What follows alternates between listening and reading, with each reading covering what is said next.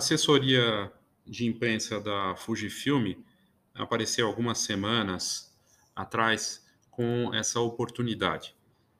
Você teria interesse em entrevistar alguém da equipe do Top Gun Maverick para falar dos desafios de filmar essa superprodução? Eles usaram equipamentos da Fujifilm, no caso, lentes Fujinon. E aí, quando apareceu essa, essa oportunidade, na hora eu falei, claro, vamos fazer. Mesmo que fosse em inglês e que sempre tem aquelas questões técnicas, assim, é, por exemplo, ah, vai colocar legenda, vai não sei o quê. A vantagem é o seguinte, né? No YouTube tem lá é, tradução automática, já para aqui para o podcast não temos essa opção. Então, antes da entrevista, para quem não fala inglês, eu trago aqui uma, um relato. Né? É uma entrevista curta que eu fiz com o Kevin LaRosa, graças a Fujifilm, via assessoria de imprensa, que fez essa conexão, para falar é, desse, desse trabalho, né? desse trabalho que é um trabalho de excelência cinematográfica e o Kevin LaRosa, quem é Kevin LaRosa? É um piloto, né? ele é um piloto com habilitação para voar diferentes tipos de aviões, né? inclusive jatos corporativos, da tipo Learjet, caças e até cargueiros militares. Uh, ele não, não é militar, não tem, embora tenha essa a família tem essa tradição, né, como pilotos e tudo mais. E aí nessa conversa com ele, ele ele conversando, né, para contar de tudo isso. É, a, a, entrevista foi hoje, né? Ele criou uma empresa só para atuar nesse setor, em aerocinematografia, a Cinejet, que faz trabalhos no mundo todo é, para estúdios de Hollywood. Ele já trabalhou em mais de 100 filmes, pelo que eu vi. Por exemplo, Os Vingadores, Capitã Marvel, Homem de Ferro, séries. Até para o Masterchef ele chegou a fazer coisa dos Estados Unidos, né? E ele também é, participou de um grupo de acrobacias aéreas com aviões é, tchecos. É, ele participou de uma série de franquias como Transformers, também do cinema. Então, é um cara super é, talentoso e que ajudou na produção do Maverick. O Maverick, assim como o primeiro Top Gun dos anos 80, tem sequências de combate, cenas impressionantes, né, de pilotagem e tudo mais. E uh, aí a assessoria da Fujifilm me mandou detalhes. E, o Kevin, para esse uh, para a cinematografia aérea do Maverick, eles chamaram a empresa do Kevin. O Kevin pilotou um avião militar de treinamento tcheco chamado I-39, que é um caça pequeno de treinamento muito manobrável de dois lugares. O Kevin era o piloto. O copiloto era o cinematógrafo veterano de Hollywood que operava os dois gimbals do caça, instalados na proa e na cauda. Além do caça, a equipe instalou câmeras em quatro F-18 da Marinha Norte-Americana, pilotados, evidentemente, por Top Guns reais, né, ou seja, militares, que tinham noções de cinematografia. E isso complementava ainda com um outro jato Phenom da Embraer, adaptado com gimbals, com outros dois aerocinematógrafos, inclusive uh, tinha um senhor, né, aqui segundo as informações que eu recebi, é, que trabalhou no, no Top Gun de 86 e um helicóptero com dois gimbals instalados para as imagens aéreas paradas. A logística para botar todos esses equipamentos no ar era complicada. Todas essas aeronaves decolavam, se dirigiam até o lugar das filmagens, às vezes centenas ou milhares de quilômetros do ponto de pouso. Os F-18 saíam do sul da Califórnia e voavam até Washington, quase na divisa com o Canadá, para fazer as sequências de montanha. Eles ficavam no ar por cerca de três horas e retornavam com as sequências. Pense que nesse processo não dá para parar e trocar lente. Pousar um avião para trocar as lentes ou resolver qualquer problema significava voar algumas horas entre ida e volta. Então eles precisavam de lentes que tivessem grande variação de distância focal, mas que não perdessem a luminosidade precisavam de lentes que tivessem qualidade suficiente para filmar o máximo possível em full frame, porque o filme seria exibido também em salas IMAX. Eu não sei se você já foi num cinema IMAX, mas é uma super tela gigantesca que dá um resultado ainda mais espetacular para o filme. Outra necessidade era ter lentes que não provocassem distorções durante o voo, chamada Boeing, na transição de distância focal, de grande angular, para teleobjetiva, que não chapassem demais as imagens de alta distância focal controlando as distorções de cores e a influência do flare, que é aquela luz que aparece, né? Também era preciso instalar gimbals muito estáveis, que minimizassem interferências de vibração da própria aeronave, de imagens feitas com aeronaves a 600 km por hora em curvas de até 3G. E aí, a Fujifilm e a assessoria, essas informações são da assessoria, né, que foi levantar com muito detalhe, eu agradeço muito a assessoria da, da Fujifilm, que é a, a A4 Holofote e que comunicação na figura do Daniel Medeiros, que trouxe as informações para mim que eu estou relatando aqui para você que está ouvindo. O Vinícius Gunner da Fujifilm ele, ele enviou um vídeo em que ele explica que as lentes Fuji não foram importantes porque podiam oferecer essa variação de distância focal com uma perda de qualidade aceitável, mas que ainda assim permitia fazer um filme quase todo em full frame que pudesse ser exibido nessas salas IMAX e que principalmente permitia as equipes decolar, filmar e pousar sem problemas no meio do processo. E aí nas falas do, do deles no vídeo, tem vídeos que falam da tem um diretor de, de fotografia, o Cláudio Miranda, é, que é o diretor, ele é chileno, né, diretor de fotografia do Maverick, fala muito disso.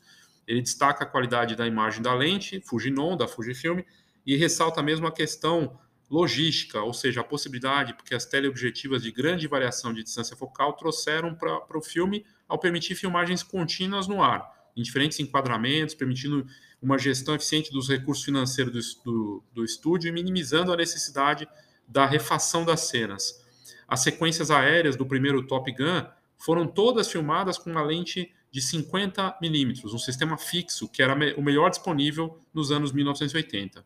No Maverick, que saiu agora do, do Top Gun, né, com o Tom Cruise retornando, o filme foi todo feito com lentes Fujinon, com distância focal entre 19 e a 300 milímetros, acopladas em corpos uh, de câmeras Sony Venice, instaladas em gimbals de K1 fora das aeronaves e no cockpit dos pilotos, especialmente as grandes angulares que fazem as tomadas dos pilotos no ar, mostrando os atores e o externo das aeronaves. Uma das coisas que é detalhe também, mas é importante, é o fato de as lentes terem dimensões pequenas, que não deslocassem demais o centro de gravidade das câmeras e que coubessem nos gimbals. Como as cenas seriam feitas em aviões voando a 600 km por hora, o gimbal tinha que ser o menor possível e uh, não há tantas câmeras no mercado capazes de atender esses requisitos, daí é, essa, essa necessidade de se trabalhar com as lentes da Fuji, né, Fujinon, e, e como diz aqui no conteúdo que o Daniel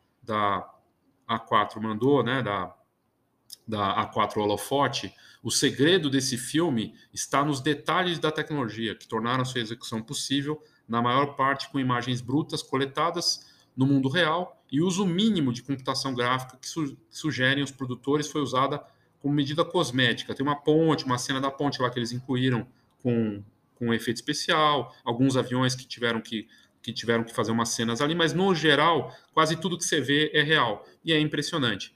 Uh, nessa conversa com o Kevin, foi uma conversa de 20 minutos, está em inglês, né? É, o meu inglês não é dos melhores, mas eu acho que eu consegui entrevistá-lo razoavelmente bem, e ele foi muito generoso, trouxe as informações. Uh, eu comecei falando que ele é um cinematógrafo, né? Mas na verdade ele não é. Ele é um piloto que dá todo essa esse suporte para produzir uh, e conseguir chegar no resultado que eles conseguiram, porque realmente é impressionante o que eles chegaram ali de resultado com o Top Gun Maverick. Então, na sequência aqui, depois dessa fala toda enorme, com as informações gentilmente cedidas pela pela assessoria da Fujifilm, eu apresento aqui a entrevista em inglês no Foxcast. Obrigado, espero que você goste. E em breve vai ter também uma matéria no site da Fox é, falando aí dos detalhes, né, dessa de, coisas a mais aí que a assessoria da Fuji também vai trazer para a gente. Eu vou poder publicar. Obrigado e aproveite.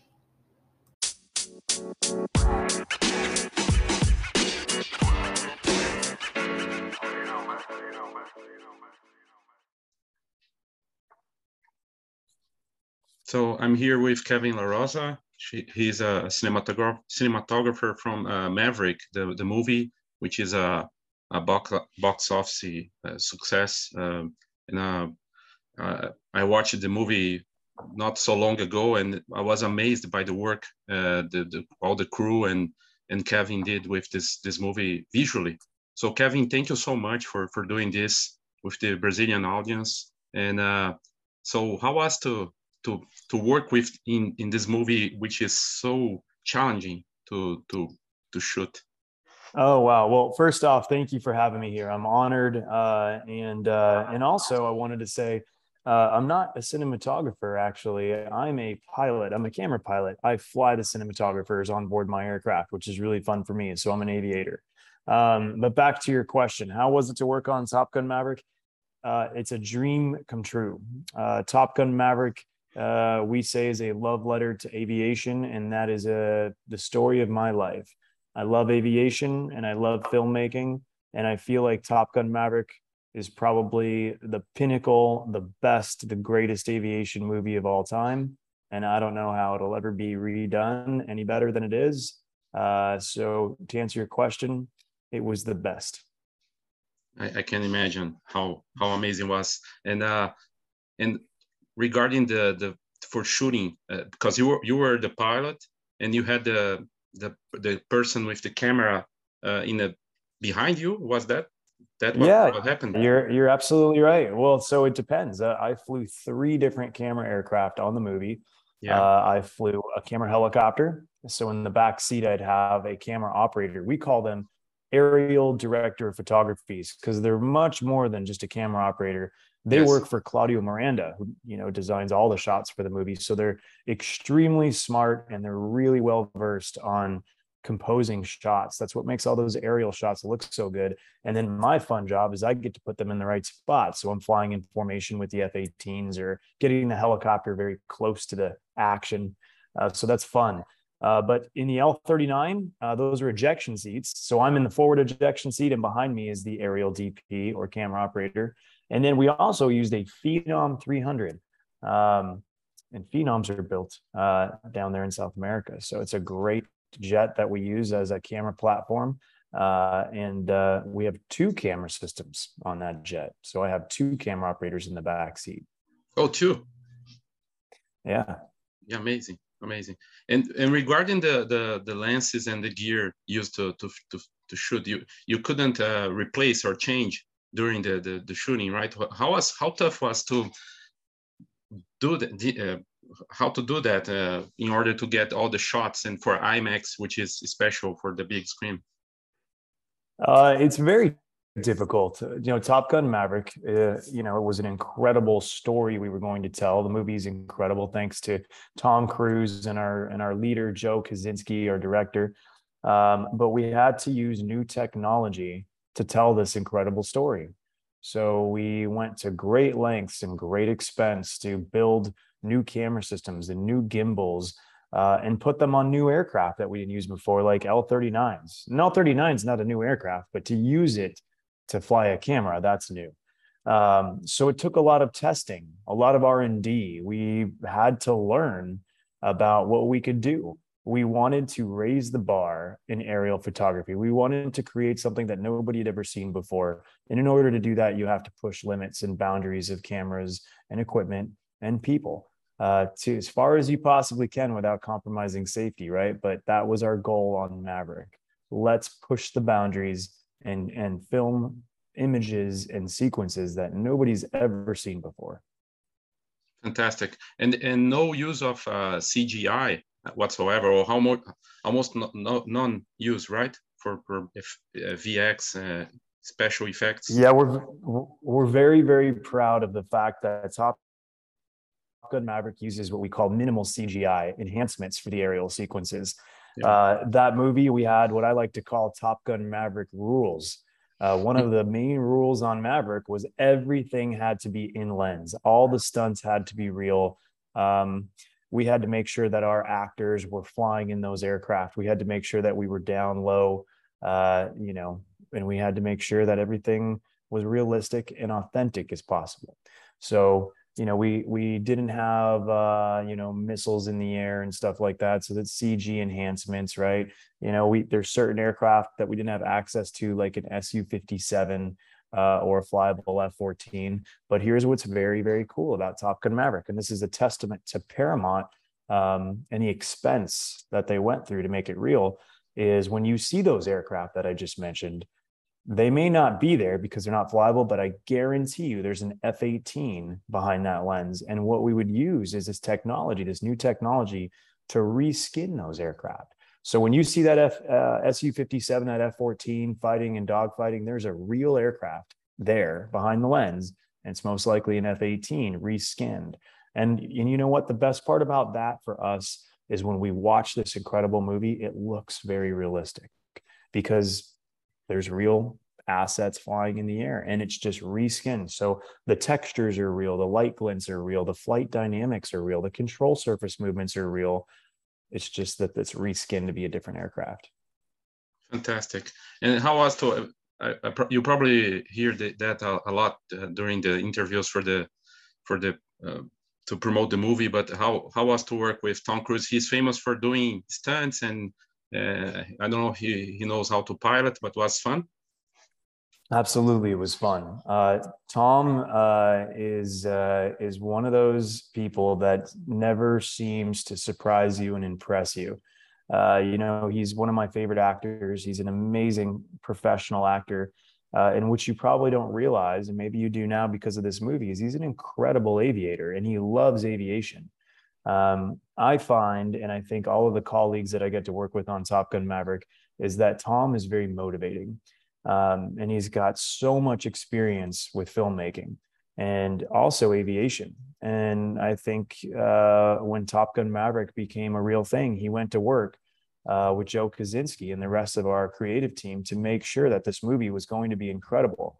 Uh, and he led our team, and he, you know, was always providing input and creative, you know, direction. And we were very thankful for that because he's extremely smart. He knows what he's doing um, and he's not afraid to push the boundaries of filmmaking. And that's what makes things look really good on screen. Fantastic. And to, to translate the, the, the vision of the director and the cinematographer how tough is that? And in order to they communicate with you and then you have the challenge to create the, the scenes. I love that question. Um, that's a really good question. So the movie looks and feels the way it does because of Joe Kosinski. Joe Kosinski is an incredible director, and it looks and feels the way it does because of Claudio Miranda. That's the DP, director of photography. Those two gentlemen together are the reason the movie looks like it does. And to answer your question, my job and the camera operator's job, or the aerial DP, in this case, we had two of them David Nowell and uh, Michael Fitzmaurice. They're incredible camera operators our job is to listen to Joe and Claudio, and they give us all of their creative input. And they say, guys, here's how we want this to look. Here's how the lighting needs to look. Here's how the energy needs to look.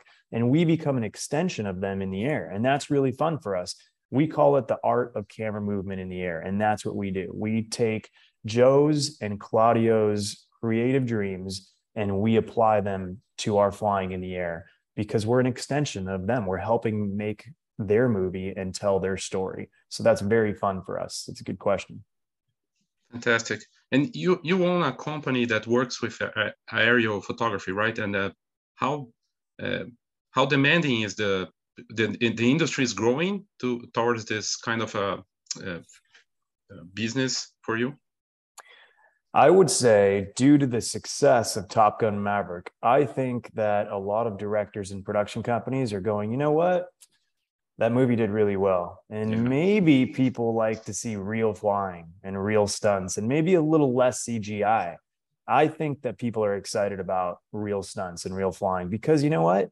It looks cool. It looks really good because it is really good. And we get to show that on camera. So, to answer your question, I have seen uh, an increase in demand uh, for real stunt flying, real practical flying. And I think it's due in large from the success of Top Gun Maverick and other studios and creative folks realizing that that that works, that formula works. People want to see it. Fantastic. And uh, um, do you like photography? Do you shoot yourself? You you like to to shoot with your camera or smartphone? Uh, so embarrassingly, the best camera I own is a smartphone, and it's these are pretty good, right? Like it's pretty awesome. Um, and the and the best pictures I have are selfies of when I'm in the cockpit and an F-18's next to me. But I, you know, as a camera pilot, uh, part of my job is to understand photography to an extent. You know, the professionals I fly, the aerial DPs, that's their expertise. Yeah. But I need to know enough to make their job easy and be an effective teammate and team member. So I have to understand the camera lenses. I have to understand the f stops and the lighting and backlighting and front lighting and cross lighting, uh, light glints, uh, and obviously camera movement in general to help tell the story. That's my job as an aerial coordinator and a camera pilot to have a thorough understanding of those things. Uh, in that way, when I'm flying my camera operators, they don't have to tell me very much. You know what I mean? When we're in a canyon chasing an F 18, we both know what we need to be doing. And I know where I need to put my aircraft to not hit the canyon or not hit the F 18, but also create a very cool shot. And he knows exactly what he needs to do. So we're, we're very much so a team. Uh, we understand what each other needs to do. And uh, it's a well oiled machine, you know, in the aircraft. It's very fun. Yes. And that, uh, the regarding the gear, uh, equipments now they they get more sophisticated, but there are some uh, uh, how can I say some challenges also for the, the equipments and the brands working with the that the, the, the crew is working with. So uh, in order to choose the, the right lens and the, the cameras, the, you you had to um, think about the, the technical aspects. How how how tough is was that for you guys? It was very tough, you know, but it all starts with Claudio Miranda. Claudio designs which camera he wants to use on the movie for the look and feel of what we watch on the big screen. That then gets translated to my team uh, because they say, Kevin and Mike Fitzmaurice, we need you to fly the Sony Venice, and we need to we need you to fly uh, Fuji lenses. So then we have to go, okay, well, we're using a new jet with uh, this Shotover camera gimbal, and we need to fly this camera package for Claudio and then it's our job to figure out how to make it work uh, the logistics of it and you know how is it going to fly on the jet and work on the jet? What modifications do we need to make to make this camera integrate into working in the camera gimbal and also with the jet or helicopter that we're flying? So to answer your question it's difficult but what makes it not difficult is the team. With anything in in business with anything in aviation aerobatic teams you name it it's all about the people you work with. Uh, and I'm very fortunate to say that the technicians uh, and our partners that we work with are just incredible uh, of what they can make and design and the and the problems that they solve. And it makes me just be able to stick to flying and what I love doing. And we put these big problems on them and they make solutions for us. So it's about the it's about the right team, and we definitely had that. Fantastic. And you were, uh, as your previous experience, you, you were uh, from the military uh, before you were uh, you know i i wish i'm a civilian. I'm very thankful for the men and women that serve in the armed forces especially the folks that i got to work with on top gun maverick. But no i'm civilian uh, and i'm very lucky that i get to work with the military. And i work with a lot of uh, foreign militaries too. They hire us to work with them and film their aircraft.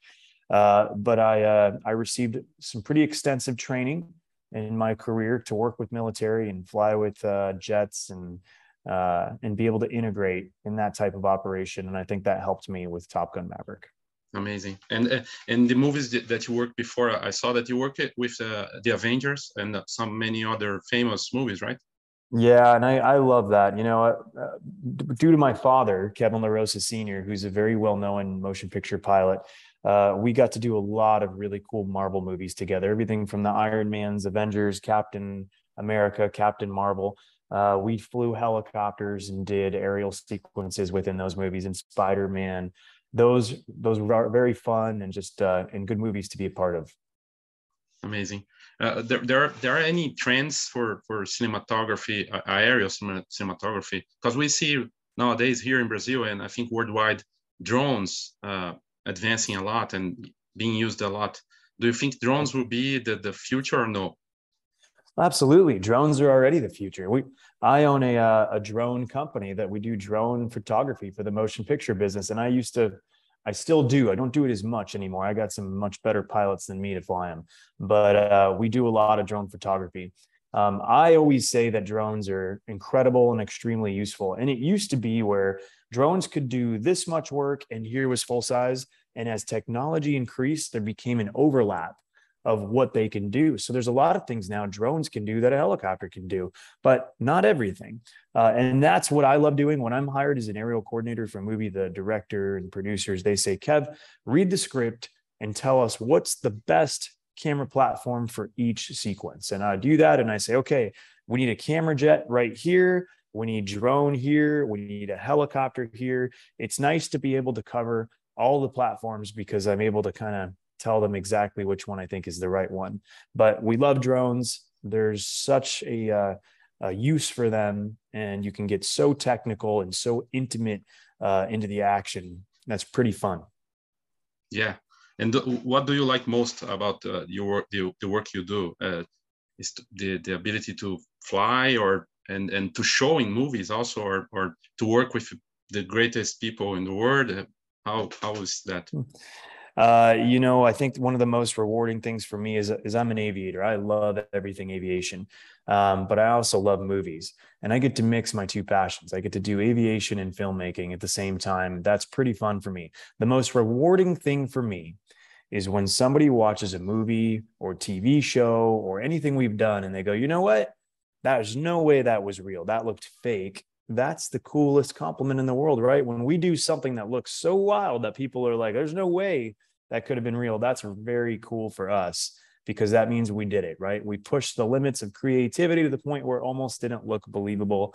And that's very rewarding. That's fun. I, I remember uh, reading one, one of your interviews that you had the, this moment at the set that I think Tom Cruise was coming with all yeah. with the the, the clothes and from the movie. And then we remember the movie from the from from the 80s and at that time people were saying that was that was amazing. Then you raised the bar shooting those uh, and doing this this work.